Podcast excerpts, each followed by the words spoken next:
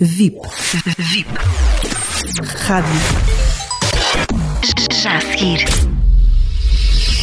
Raul de Almeida com Sem Dogmas.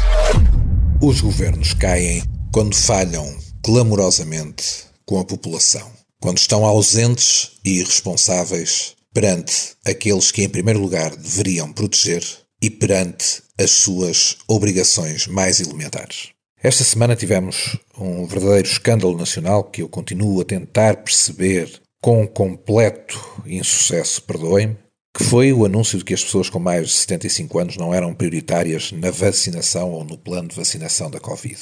Sim, é verdade, disseram isto, António Costa apressou-se no Twitter a dizer que o governo não poderia concordar com isto, como se o governo não tivesse nada a ver com isto, nem com nomeações, nem com a Direção-Geral de Saúde, nem com a escolha de grupos de trabalho, nem com nada do que afinal se passa no país. A ministra Marta Temido, das ministras mais ideológicas deste governo, a ministra que se opôs, que se obstinou em não colaborar com os privados na saúde, atrasando a resposta que os portugueses merecem para combater esta pandemia, também veio dizer que não, que não sabia, que não se revia nisto e que não tinha nada a ver com o assunto.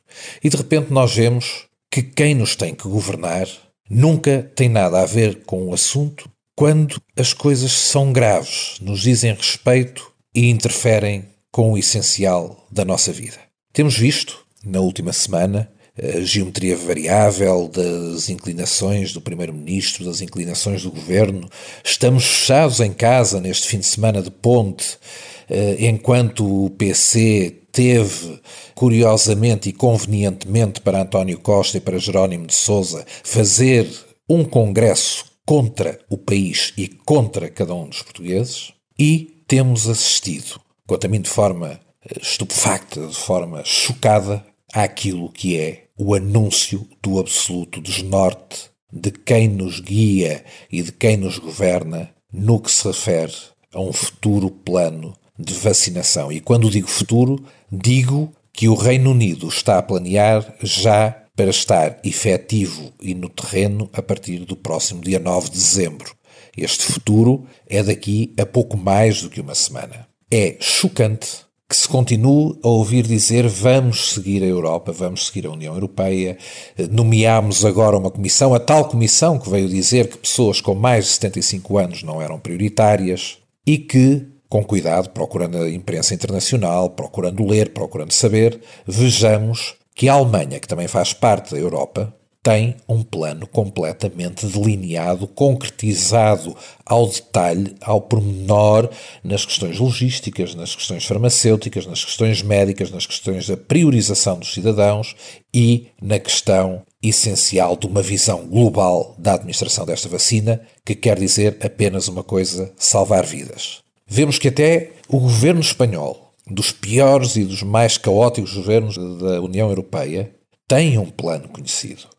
Vemos que a Holanda, vemos que a França têm planos conhecidos. O Reino Unido, que está de saída da Europa, tem um plano conhecido. Todos os países sabem exatamente o que vão fazer para que os seus cidadãos tenham a vacina de forma segura, eficaz e o mais cedo possível, com as prioridades razoáveis e racionais para gerir este processo. António Costa, como sempre, a responsabilidade e o trabalho foram sempre preteridos pela habilidade e pelo malabarismo, não tem nada preparado.